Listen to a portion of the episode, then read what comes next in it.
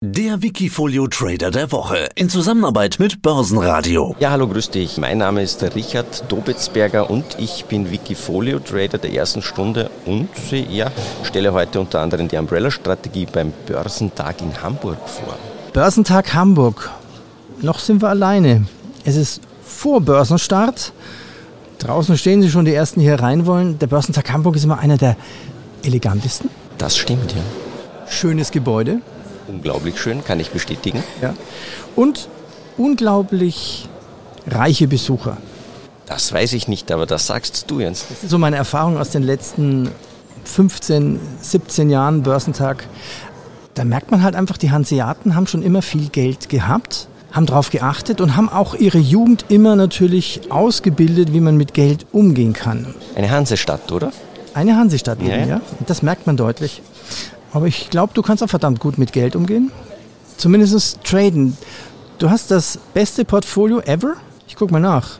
Aller Zeiten plus 1583 Prozent Performance. Mit welcher Strategie erreicht man das eigentlich? Das ist eine gute Frage und das stelle ich ja heute beim Börsentag Hamburg mitunter vor. Ich nenne es die Umbrella-Strategie. Es ist einfach eine Strategie, die sich äh, auf drei Facetten konzentriert. Die erste Facette ist eben die Branchenanalyse. Welche Branche ist gerade im Trend, im globalen Trend? Geo- und wirtschaftspolitische Daten werden da analysiert. Auch News-Daten werden da analysiert. Der zweite Faktor ist, welches Unternehmen und welche Unternehmen in dieser Branche performen extrem gut. Welche Unternehmen haben die innovativen Lösungen, also können deren Ideen auch umsetzen, deren Innovationen auch umsetzen.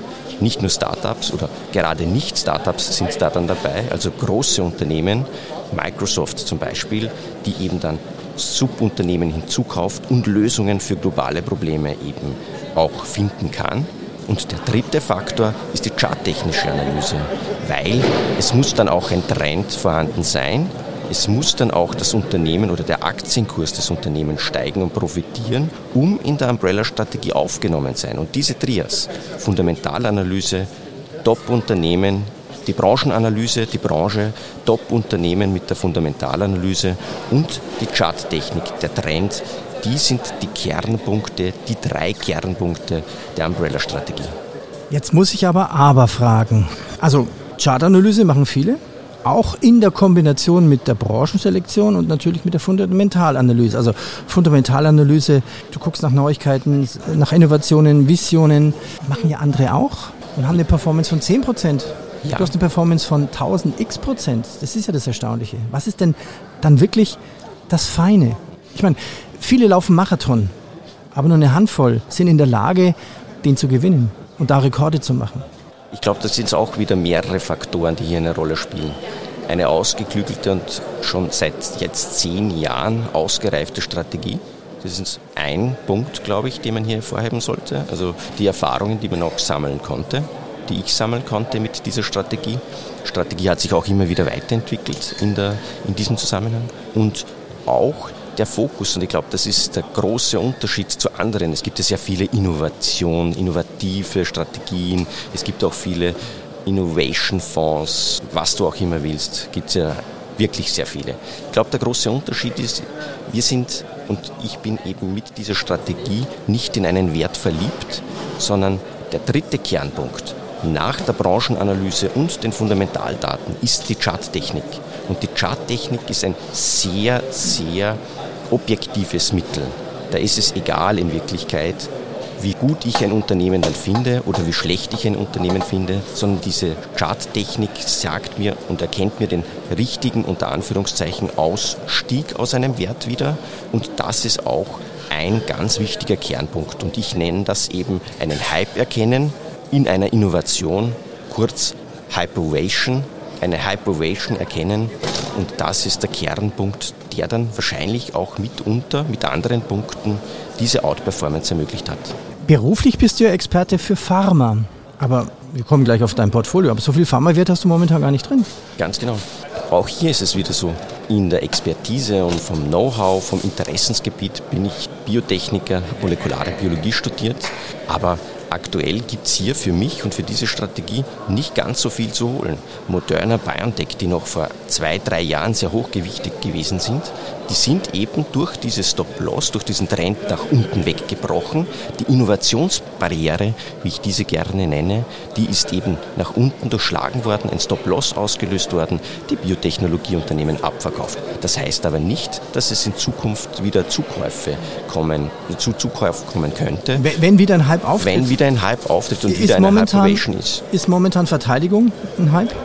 Aus unserer oder meiner Perspektive in der Umbrella-Strategie ja. Es, ist, es sind hier diese drei Faktoren, die eine wichtige Rolle spielen, wie schon gesagt.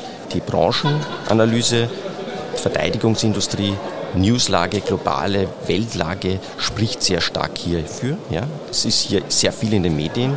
Es muss aufgerüstet werden. Die Verteidigung, es wird auch immer wieder in Deutschland gesprochen, die Wehrhaftigkeit der Bundeswehr muss erhöht werden. Das ist ein wichtiger Faktor. Da braucht man Geld dafür. Erster Faktor, also ja. Zweiter Faktor, Fundamentaldaten, Kurs-Gewinn-Verhältnisse von Unternehmen wie Rheinmetall sind sehr niedrig. Auch im, eben, im, im, im Vorausblick für die nächsten Jahre. Es hat erst Donnerstag Quartalszahlen von der Rheinmetall gegeben, die sind sehr gut ausgefallen, aus meiner Perspektive, subjektiv natürlich immer. Und der dritte Faktor. Ja, sie, sind, sie, sind, wirklich gut ausgefallen. Sie sind wirklich also gut ausgefallen. Also rein, das hat sogar die Experten überrascht. Ja. Ja, ja. Und der dritte Faktor, es hat sich charttechnisch auch hier wieder ein Ausbruchsszenario entwickelt, ein potenzielles Ausbruchsszenario und deswegen auch diese Übergewichtung in der Umbrella-Strategie, im Wikifolio-Umbrella. Und das ist ganz, ganz einfach hier eben erklärt damit. Schauen wir doch dein Wikifolio mal an. Also du bist voll investiert, du hast jetzt mehr nicht mal ein Dutzend Werte drin. Warum so wenige? Die meisten, die ich kenne, die haben 30, 40, 50 Werte drin. Warum nur 10 oder 12? Das ist der aktuelle Fokus, also die Umbrella-Strategie im Wikifolio Umbrella ist ein sehr, eine sehr fokussierte Strategie. Hier sollen wirklich nur die Besten der Besten, die diese Innovation umsetzen können, drinnen sein. Ja? Und das ist der Grund dieser Fokussierung. Es gibt hier immer wieder auch Substitutionen, das heißt, es wird auf mehrere einzelne Titel dann auch gesetzt, aber eine Übergewichtung in einen Wert ist hier auch Programm. Nennen wir sie kurz Quick-Format, machen wir Schnellversion. Warum hast du Nvidia drin? Nvidia ist künstliche Intelligenz, hier eben Chiphersteller, dahingehend auch natürlich, das ist ja nicht nur ein, eine Branche, die profitieren kann, sondern auch die künstliche Intelligenz profitiert gerade von der Medienlandschaft. Deswegen Nvidia ganz klar für mich ein Grund, warum dabei. Microsoft hast du vorhin schon genannt. Amazon hatte verdammt gute Quartalszahlen, also auch viele überrascht, auch Analysten überrascht. Ja, wir sind im Weg weiterhin auf dem Weg, dass sehr viel online bestellt wird. Dieser Trend hat aus meiner Sicht sich nicht beendet. Amazon hat auch von charttechnisch sehr starke Ansätze jetzt geliefert. Ja, why not auch im Wikifolio Umbrella. Okay, jetzt war ich überrascht, dass da IBM drin steht. Ja, IBM, ja, ist überrascht dich?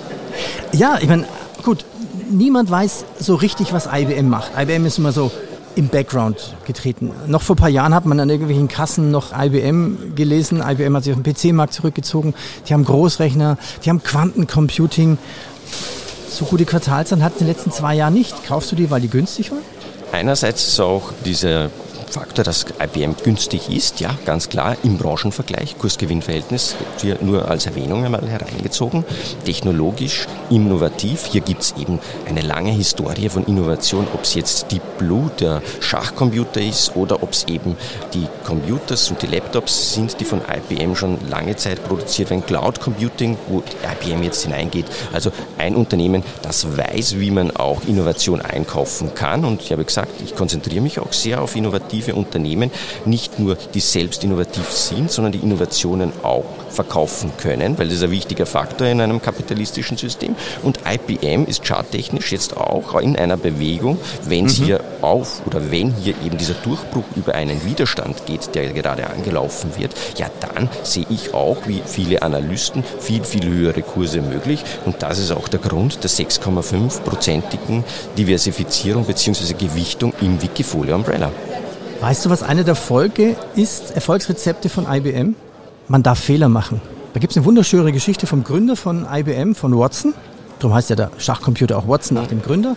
Und ein Mitarbeiter in der mittleren Management-Ebene hat einen Riesenfehler gemacht. 10 Millionen verbraten.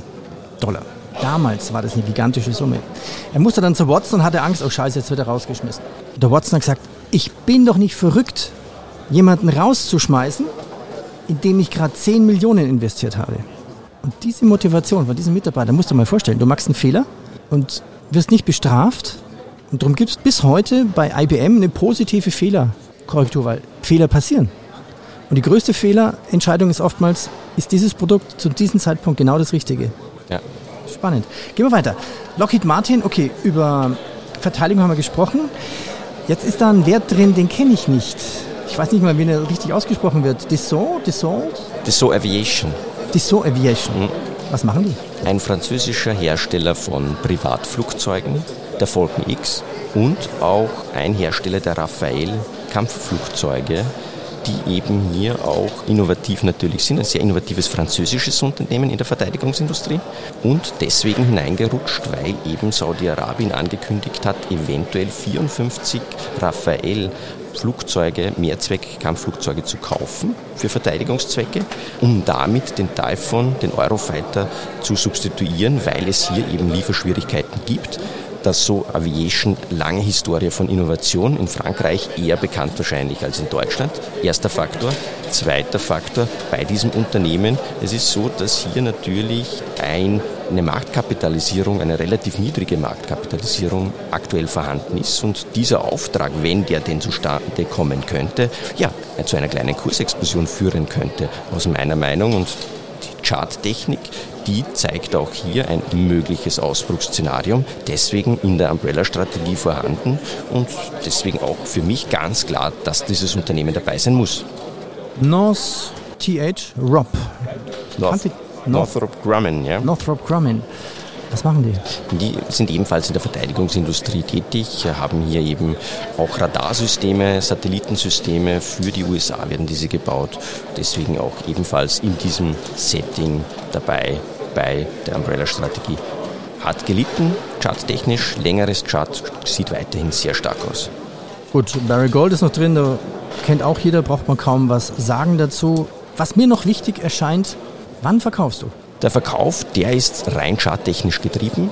Das heißt, wenn ein Stop-Loss nach unten fällt, also wenn dieser Hype und diese Innovation, Hype-Ovation, wie ich es eben nenne, im Chartbild verloren gegangen ist, dann wird abverkauft, sukzessive nicht auf einmal, in kleinen Stücken, in kleinen Chargen immer wieder und so wird auch wahrscheinlich ein Teil der Performance dann erwirtschaftet. Und sobald der Trend sich wieder löst, also ein globaler Trend in einen nächsten hinein schlittert, und das sehen wir und hören wir ja durch unsere Medien tagtäglich, dann reagiert auch die Umbrella-Strategie, sucht sich neue Unternehmen, neue Marktführer und da wird dann eben in diese Hype Innovation hinein investiert.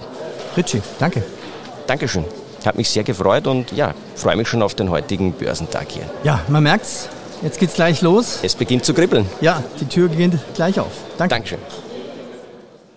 Mehr Trading-Ideen finden Sie im Blog unter wikifolio.com und in der Börsenradio Mediathek.